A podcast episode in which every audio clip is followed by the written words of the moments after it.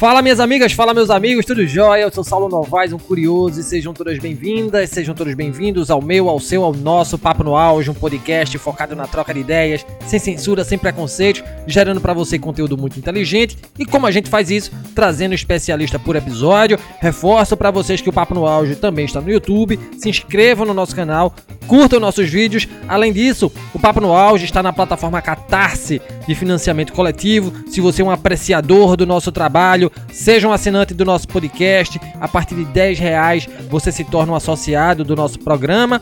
Vamos pro auge! Eis o nome de nossa campanha na plataforma. Vamos amplificar a voz docente, a voz da ciência. On your mark, get set.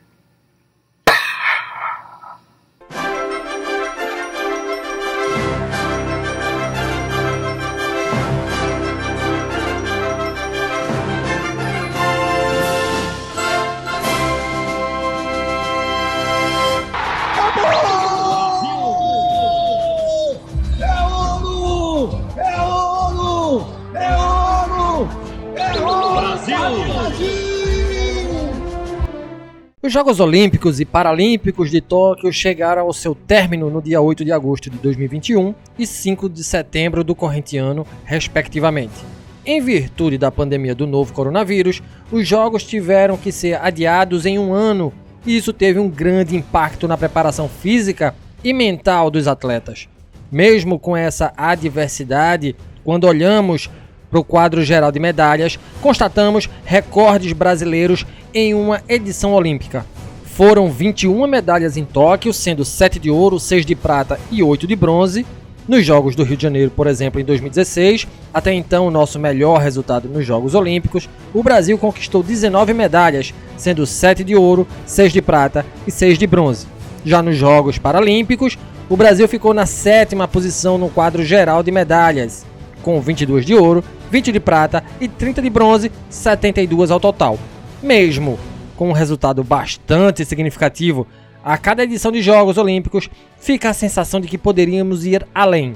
Os discursos na imprensa, ao final dos Jogos, sempre elucidam a necessidade de haver mais incentivo ao esporte por meio de políticas públicas mais efetivas, com destinação de mais recursos públicos para o desenvolvimento do esporte nacional, de modo a atingir o maior número de atletas. A partir disso, ficam as perguntas: por que o Brasil, mesmo com tantos atletas fantásticos, com tantos talentos e com uma população imensa, fica atrás de países como Grã-Bretanha, Holanda, Itália, Japão e França no quadro de medalhas olímpicas? O que faz um país ser uma potência esportiva, uma potência olímpica? Como gerir políticas públicas voltadas ao desenvolvimento esportivo de uma nação? Essas e outras perguntas serão discutidas com o nosso convidado de hoje, o professor doutor Leandro Mazei. O professor Leandro é docente do curso de Ciências do Esporte da Faculdade de Ciências Aplicadas na Unicamp, é doutor em Educação Física pela Escola de Educação Física e Esporte da USP e pela Vrije Universiteit Brussel da Bélgica, mestre em Gestão Desportiva pela Faculdade de Desporto da Universidade do Porto, especialista em Administração de Empresas pela Fundação Armando Alves Penteado, bacharel em Esporte pela Escola de Educação Física e Esporte da Universidade de São Paulo, a USP, graduado em Licenciatura em Educação Física pela Mackenzie. O professor Leandro Mazei é ainda ex-atleta profissional de judô, organizador do livro Gestão do Esporte no Brasil, Desafios e Perspectivas, possui como principais temas de pesquisa: a gestão do esporte, o judô, o esporte de alto rendimento, eventos esportivos e instalações esportivas, um nome de muito peso, medalha de ouro aqui em nosso podcast. Seja bem-vindo, professor Leandro. Satisfação imensa ter a sua voz, a sua experiência e o seu conhecimento em nosso espaço de aprendizado. Uma grande honra. E para começo de conversa, professor, como é que foram essas muitas trajetórias profissionais como atleta do judô, como profissional de educação física, como docente e pesquisador? Como foram essas passagens de um papel para o outro, professor Leandro? E seja mais uma vez muito bem-vindo. Olá, saudações a todos, saudações ao Papo no Auge, esse grande veículo aqui para podcast sobre esporte e eu vou tentar responder aqui de forma sucinta, porque são muitas histórias e poderia ser um grande, longo tempo aqui contando elas, né? Mas essas experiências, né, com, na, na minha trajetória aí, né, é, como atleta, como é, professor, né, como pesquisador, eu tento de alguma forma passar elas para a sala de aula, né? Hoje eu sou docente, então tento passar é isso para a sala de aula, né? Formando novos profissionais, o que eu acho que é muito importante. Ela, essas, essas transições entre uma e outra aconteceram de maneira natural, né? As coisas foram acontecendo.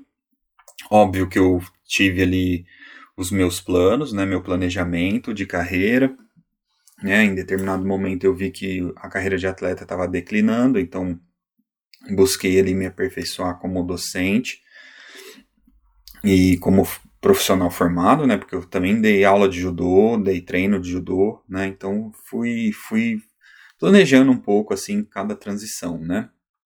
E descobri ali minha vocação que é ser professor mesmo de do ensino superior e tracei um plano para atingir ali o que a carreira necessita, né? Que hoje, para você estar tá bem no ensino superior, você precisa do título de doutor, né? Passando pelo título de mestrado, pelas experiências em sala de aula. E quando você almeja aí ser professor de uma universidade pública, você também precisa ser pesquisador, né? Então fiz esse planejamento, obviamente, mas as coisas aconteceram de forma natural, sem imposição ou sem algum outro tipo de é, imposição extrínseca, né? Foi tudo intrínseco mesmo, partindo de mim, e as coisas deram certo, graças a Deus. Que bacana, professor, bacana, tanto na vida como no esporte. Planejamento é fundamental, uma grande fala e serve de inspiração para todos nós. É, me permita perguntar, professor: ganhar e perder faz parte do jogo, é da dinâmica do esporte. Acredito que se colocarmos numa balança, tal qual a vida, no esporte logramos mais insucessos do que êxitos, e mesmo assim o esporte, o lúdico, o jogo exerce grande fascínio nas pessoas. Por que, que isso acontece, professor? Porque amamos algo que nos faz mais sofrer do que ter alegrias. Falo aqui, obviamente, do esporte de alto rendimento.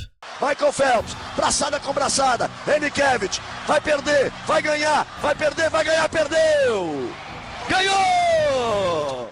Acho que o, o esporte ele chama tanta atenção assim das pessoas porque ele faz parte da humanidade, né? Um fenômeno humano muito importante que nos acompanha aí praticamente em toda a nossa era moderna, né? Desde o final do século XIX, passando por todo o século XX chegando no século XXI. Ele vem se adaptando com o contexto, né? Então, assim, uma autora, né, a professora Katia Rubio, costuma falar que o esporte reflete a sociedade, assim como a sociedade reflete no esporte, né? Então, ele representa muitas coisas que tem na nossa sociedade. Então, por isso ele chama bastante atenção. Mas, né, no esporte tem uma coisa que não tem de repente em outros fenômenos ou segmentos, que é a questão da emoção, né, como você bem relatou ali. É, então, digamos que o esporte toca né, em alguns sentimentos que em outras questões a gente não é tocado. E além disso, ele tem também o poder de ascensão social, de superação, né, as regras valem para todos, mesmo com uma preparação diferente, né, que a gente poderia discutir, mas a regra ali é igual para todos, o que a gente não vê na política ou no dia a dia, por exemplo. Né, então ele, ele chama essa atenção e acho que não tem como não se emocionar é, quando a gente vê um atleta ganhando uma medalha, né, quando a gente vê uma equipe se superando. Então, é, é, é uma coisa que é natural já da, da nossa humanidade. E em cima dessa sua fala, professor, muito esclarecedora por sinal, quando a gente fala de esporte de alto rendimento, do que é que a gente está falando, né? Para sermos bem pedagógicos. E agora, para valer, o Gatling parte na frente, como se esperava. Será que o Bolt vai buscar? Será que o Bolt vai buscar? Será que o Bolt vai buscar? Ninguém segura o Bolt! Ninguém segura o Bolt! 980. Usa mãos, 980. O homem é gênio, é uma fera, é uma lenda do esporte. É, quando a gente fala esporte aqui, né, a gente está falando de esporte de rendimento, obviamente. E o esporte de rendimento é aquele que visa resultados esportivos, muitas vezes resultados que passariam ali do limite do corpo humano em uma situação basal, né, numa situação normal. Então, é, quando a gente fala, né, quando a gente vê, na verdade, esporte é saúde, a gente tem que perguntar qual esporte, porque o esporte de rendimento muitas vezes não é saudável para os praticantes, né, porque eles têm, têm um objetivo ali de superar seus limites para buscar um resultado esportivo, né, e isso pode trazer lesão, né, pode trazer é, uma ansiedade, né, uma questão psicológica muito forte, né? Então, o esporte de rendimento é buscar os limites ali para conquistar um resultado esportivo, né? E se, de preferência passar dos limites ali, né? Então, o resultado esportivo é o objetivo do esporte de rendimento. Se a gente for colocar a saúde como objetivo, né, uma qualidade de vida, ou uma educação, né, formação do cidadão, a gente normalmente não está falando do esporte de rendimento, né? A gente está falando do esporte de participação e o esporte educacional, que são coisas que fazem parte do esporte de rendimento, né?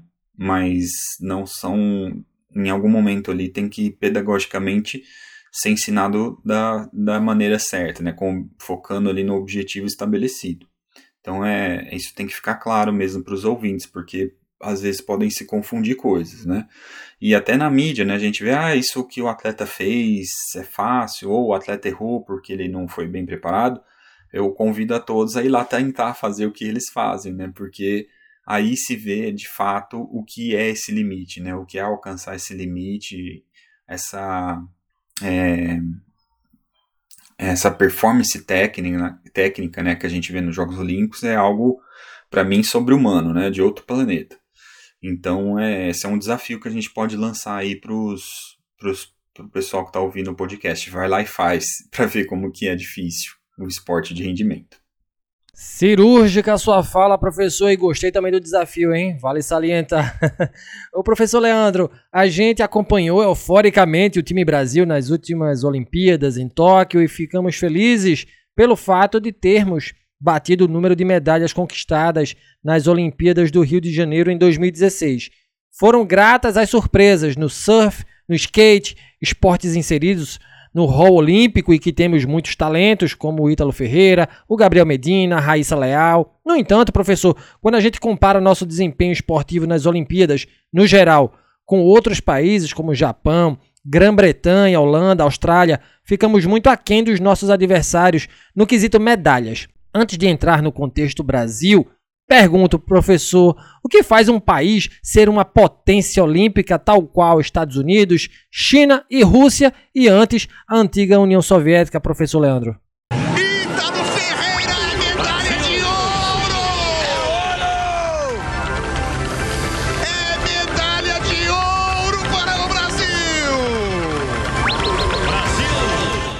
É, a gente tem que separar aqui o que é uma potência olímpica, o que é uma potência esportiva. Então, uma potência olímpica é, são os, as medalhas olímpicas, né? A posição do quadro de medalhas. E assim, o Brasil está indo muito bem desde Londres, praticamente, o desempenho vem subindo, né? e Londres foi 2012. Acho que para começar ali em Pequim, né? O, na verdade, o resultado vem subindo em termos de resultados olímpicos. Hoje, na América, né, continente americano, a gente pode ser considerado aí a segunda potência, né? A gente é, só perde ali para os Estados Unidos, compete contra com uma competição muito acirrada, por sinal, com Canadá e Cuba.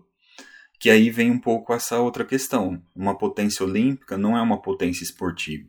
Uma potência esportiva é aquela nação que tem uma cultura esportiva inserida ali na sua sociedade, nas suas políticas, ou seja, uma boa parte da população praticando esporte com diferentes objetivos, né, como a gente falou, seja o rendimento, a qualidade de vida a educação, mas a potência esportiva ela tem uma, uma disseminação do esporte um pouco maior pela sua população. É o que falta talvez para o nosso país, né, ter uma cultura esportiva e mais disseminada né, e oportunizando a prática esportiva pela população. Quando a gente fala esporte, não fala só do futebol, né? A gente tem uma monocultura esportiva, talvez, o que tem mudado, né, ao longo dos anos, mas oportunizar a prática esportiva da população é um grande desafio para se tornar uma potência esportiva e melhorar, consequentemente, né, sendo uma potência esportiva, a gente terá uma condição melhor de potência olímpica. O que esses países que você citou, né, Estados Unidos, China, Rússia, Austrália, etc., o que, que eles têm diferente? Eles começaram as políticas esportivas é, praticamente depois da Segunda Guerra Mundial, né, onde se acirrou ali as ideologias dos blocos socialistas e capitalistas e o esporte foi visto ali como uma maneira de propagandear de uma melhor maneira os, os regimes né, políticos dos países aí. Então, são países que começaram sua cultura esportiva há muito tempo, né? E claro que não só depois da Segunda Guerra Mundial, alguns países começaram antes disso, né?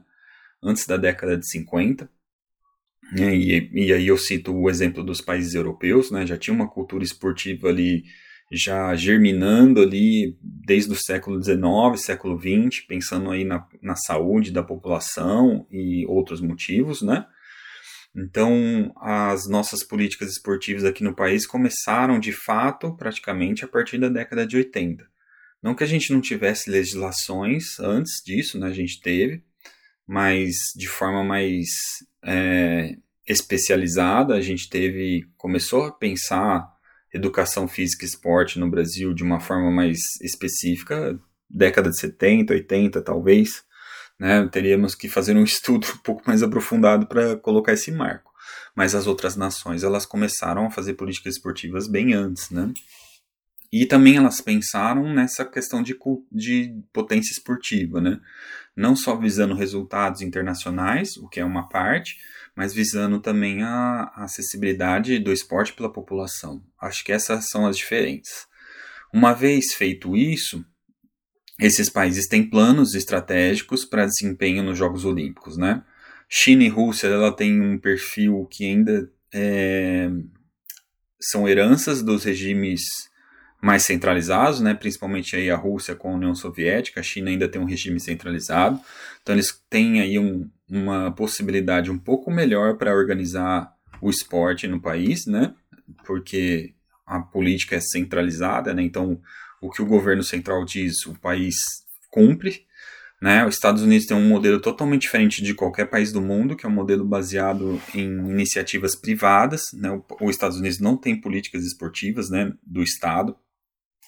São as organizações privadas ali que organizam esporte no país e aí cada país, os outros países têm seu modelo, né? Nós temos um modelo clubístico, né, onde a base do esporte acontece majoritariamente ainda nos clubes. Isso vem mudando ao longo dos anos, né, com as prefeituras tendo a iniciativa de oportunizar a prática esportiva à população, os projetos sociais, mas a gente não tem um sistema claro ainda, né? A gente tem aí essas ações pulverizadas de acesso ao esporte para a população, o que é um problema. Quando chega no rendimento, e até chegar no rendimento não é simples, aí a gente tem um sistema um pouco mais claro, né? Que é o papel do COB, do, do Comitê Paralímpico, tem o Bolsa Atleta, né? Tem o investimento aí da lei das loterias, da lei de incentivo ao esporte, então ali tem algo mais claro. Agora, antes de chegar no rendimento esportivo, né, no alto rendimento, aí a gente tem ações pulverizadas, né? E quando a gente tem muitas ações pulverizadas sem um padrão, aí é, a gente ainda cai numa falta de eficiência de todo esse material humano que a gente tem. Por um acaso, né, o que, que determina ali é, as políticas, é, o que, que determina o sucesso aí nos Jogos Olímpicos, né?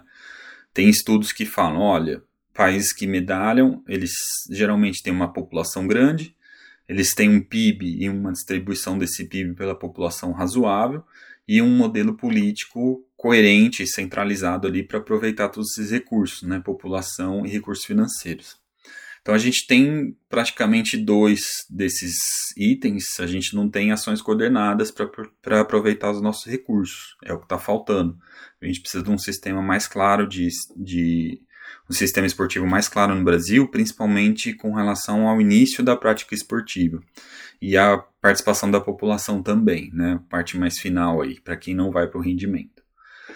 E se a gente conseguir fazer isso, com certeza nossos resultados vão começar a melhorar. Não do dia para a noite, né? Mas num espaço aí de dois ciclos, que seriam oito anos, talvez a gente vai ter esse reflexo ali no resultado dos Jogos Olímpicos. Mais uma fala super importante, professor. Obrigado mesmo por partilhar tanto conhecimento aqui com a gente.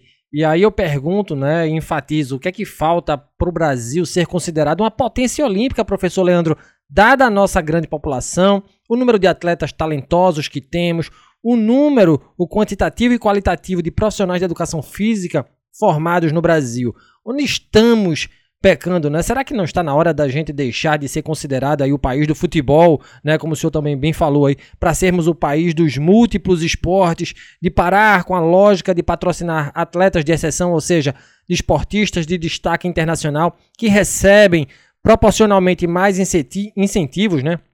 para continuar competindo? Indo além, professor, qual é a importância de termos políticas públicas voltadas para o pleno desenvolvimento do esporte nacional brasileiro em suas múltiplas modalidades, de termos gestores competentes e perspicazes na condução dos processos que envolvem a prática esportiva antes de se chegar à medalha de ouro nas Olimpíadas?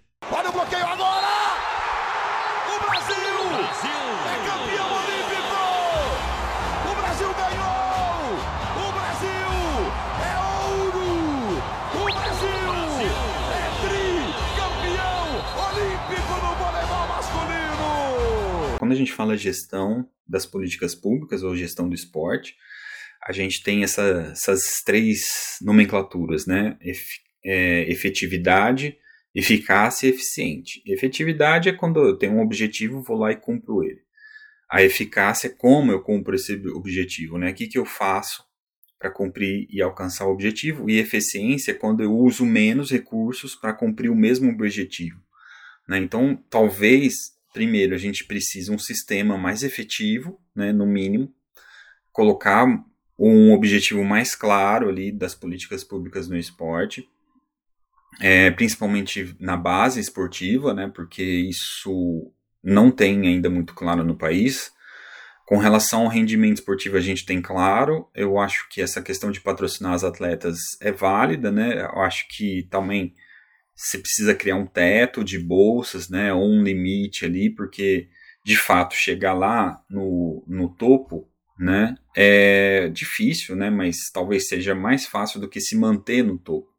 Então, pagar um atleta que já chegou no topo não é lá muito inteligente. Ao mesmo tempo, não é justo com o atleta que chegou lá no topo, né, porque ele se dedicou muito para estar tá lá.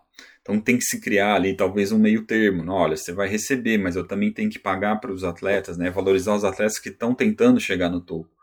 É uma, é uma equação que é difícil se equilibrar, mas ela é necessária. Né? Tem que se criar ali um teto, faixas de remuneração, né? possibilidades de pós-carreira, né? para os atletas continuarem se dedicando e uma série de outras coisas. Né? Agora, voltando, né? a gente não tem um sistema efetivo né, nossas políticas públicas elas são voltadas mais para o rendimento e não para a base. Então você tem um sistema, não, você não tem um sistema, mas o que você tem é algo meio que insustentável, né? Eu estou investindo só no topo, não estou investindo na base. E aí quem repõe, né, a vaga de quem um dia vai se aposentar? Qual a qualidade que você vai, vai se ter, né, com quem está por vir? Se é que alguém vai estar por vir, né? Porque agora com a pandemia vai causar um impacto muito grande na participação esportiva. O, o garoto ou a garota que tinha 16 anos em 2019 já está com 18 anos. Qual a perspectiva que ele tem para continuar praticando esporte daqui para frente, né? Ou nesses dois anos, como foi isso? Enfim, vão ser grandes desafios aí para se melhorar as políticas públicas do esporte, principalmente nessa faixa etária ali que a gente fala infância, segunda infância e adolescência, né? Nessas faixas etárias. E os gestores, eles têm que ser, têm que, têm que se capacitar, né, para pensar nessa lógica que eu comentei rapidamente aqui, né? Mas primeiro, qual o objetivo de uma política pública? Né? Qual que é o objetivo ali do município, o que, que ele quer atingir? Dá para contemplar todas as manifestações esportivas? Até dá, né? Mas isso tem que ser de forma equilibrada. Quando eu falo manifestação, estou falando de esporte educacional, participação e rendimento, né? Independente da modalidade, das modalidades. Então, assim, ele tem que traçar um plano para equilibrar isso e tem que, de alguma forma, traçar prioridades. Traçar o objetivo e colocar as propostas em execução, né? Uma medalha olímpica, ela chega, mas ela não chega em, um, em quatro anos, né, em um ciclo olímpico. Ela chega, pode chegar depois de dois ciclos olímpicos e até três. Então são investimentos a longo prazo. Eu acho que os gestores eles têm que pensar no agora, né, traçar ali um plano de quatro anos para depois ver o que depois desses quatro anos tem que ser feito depois, né. É difícil pensar muito a longo prazo no Brasil, porque as coisas mudam muito rápido, ainda mais nas políticas, né? Mas é, tem que se ter um planejamento e um objetivo a ser alcançado. E os gestores têm que pensar naquilo que eu falei, né? Efetividade, eficácia e eficiência, para atingir ali o que, que eles almejam. Mas são, é um assunto extremamente complexo que eu estou resumindo aqui, né? E você fez muitas perguntas. Então, assim, basicamente o que a gente está pecando é a falta desse sistema que dá prioridade aí para esporte de base, é a falta de sistema que fale qual o papel do município, qual o papel do estado, qual o papel do governo federal no esporte, é a falta de um sistema que fale qual o papel dos clubes, o que, que os clubes têm que, têm que fazer mais para a sociedade, né, não só para eles, porque são instituições privadas, qual o papel das federações estaduais, qual o papel das confederações, é, qual o papel dos projetos sociais nessa equação toda. Sim, são muitos é, stakeholders que a gente fala né, no esporte brasileiro, são muitas partes do sistema, de um possível sistema, mas dá para se fazer melhor, no mínimo, um, deline uma, um delineamento ali de municípios, estados e, e governo federal, né? essas outras outras outras partes que eu falei, né, projetos sociais, clubes, federações são todas organizações privadas. Eu acho que elas têm responsabilidade social também, né, para a sociedade também, mas são privadas. Mas de qualquer forma pode se sugerir ali qual o papel delas dentro do sistema esportivo brasileiro, com certeza.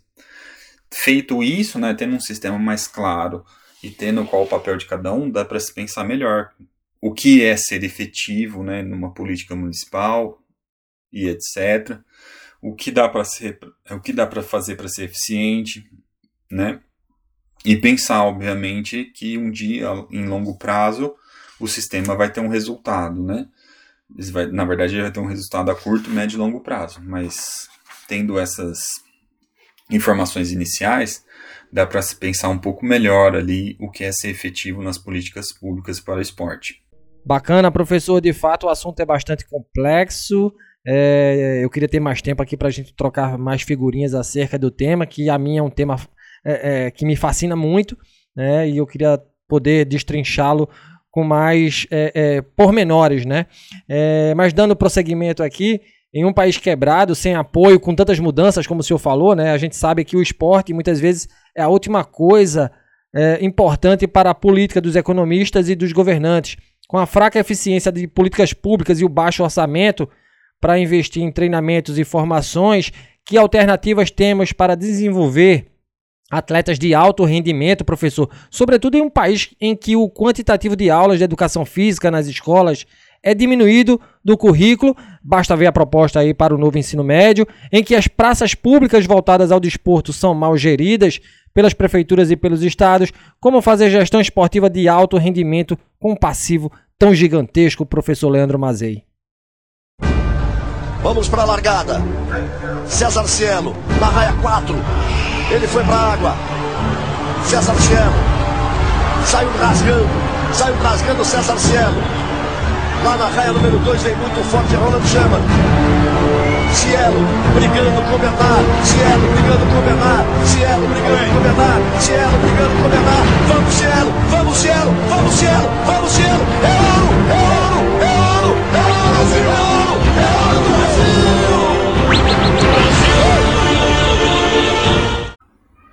É, eu discordo um pouco sobre a questão financeira no esporte e rendimento. Eu concordo com você que em uma crise econômica, né, uma, uma crise de tudo que a gente tem no Brasil aqui, óbvio que o primeiro a ser cortado é esporte. Até porque, de forma não muito inteligente, não dá para se fazer políticas do esporte se justificando o esporte por si só.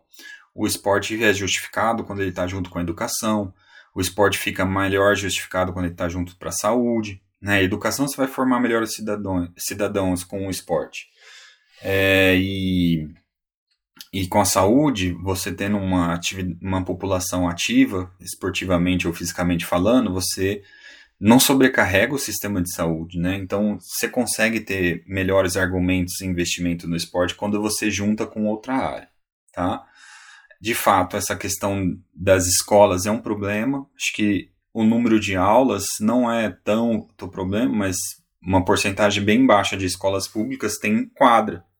Eu acho que chega a 20, quase a próxima a 30%, se não me engano, 27% das escolas públicas tem se tem uma quadra. A maioria das escolas não tem sequer uma quadra. Então, como você vai dar uma aula de educação física decente se você não tem um mínimo, né? E o número de, de diminuição de hora-aula também é outro problema, né? Então, assim, é, e tem essa questão das, das, das escolas, dos espaços públicos, aí a gente volta no papo do sistema, né? O que, que o município tem que oferecer para para sua população. Agora, quando você está no alto rendimento, você tem dinheiro bastante, porque você tem o repasse das loterias e são valores razoáveis. E as confederações talvez tenham que melhorar sua governança, né? ou seja, você está dando dinheiro público para instituições privadas. Ao longo dos anos foi se colocando é, itens né, de governança, itens de contrapartida para as confederações em termos de transparência, mas ainda dá muito para se fazer, né? Agora o, o, atleta que chega lá, ele não, é dificilmente ele pode reclamar que não teve estrutura ou investimento, porque ele teve. Ele recebeu o Bolsa Atleta, ele recebe apoio da confederação para viagens e preparação, e ele recebe geralmente outros tipos de apoio que a gente não consegue até mensurar para chegar lá que é o problema, né? Isso sim. Agora, o esporte de rendimento, e aliás, o resultado de Tóquio agora é um pouco disso. Desde 2001, que existe o repasse das loterias, vem se aperfeiçoando e tendo ali possibilidades concretas de uma preparação razoável, né? uma preparação consistente para desempenho esportivo. Claro que a gente não pode nivelar todas as confederações esportivas num, num balaio só, né? tem algumas de fato muito boas e os resultados aparecem de forma é, contínua. Tem confederações que têm problemas de governança, né? Ainda. Então, assim, esse é um, um panorama geral dessas questões que você colocou. Né? Dinheiro tem no rendimento, não tem nas outras áreas, né? não tem nas outras instâncias aí do esporte. Professor Leandro, o senhor tem esperanças de ver o Brasil como uma grande potência olímpica no futuro? Professor Leandro, há motivos para sermos mais otimistas quanto a isso? Vai para a luta! Um, zero, é ouro! É ouro! Grite junto! Medalha de ouro para o Brasil nos Jogos Olímpicos do Rio de Janeiro! A Olimpíada 2016 tem o primeiro ouro! Brasil campeão!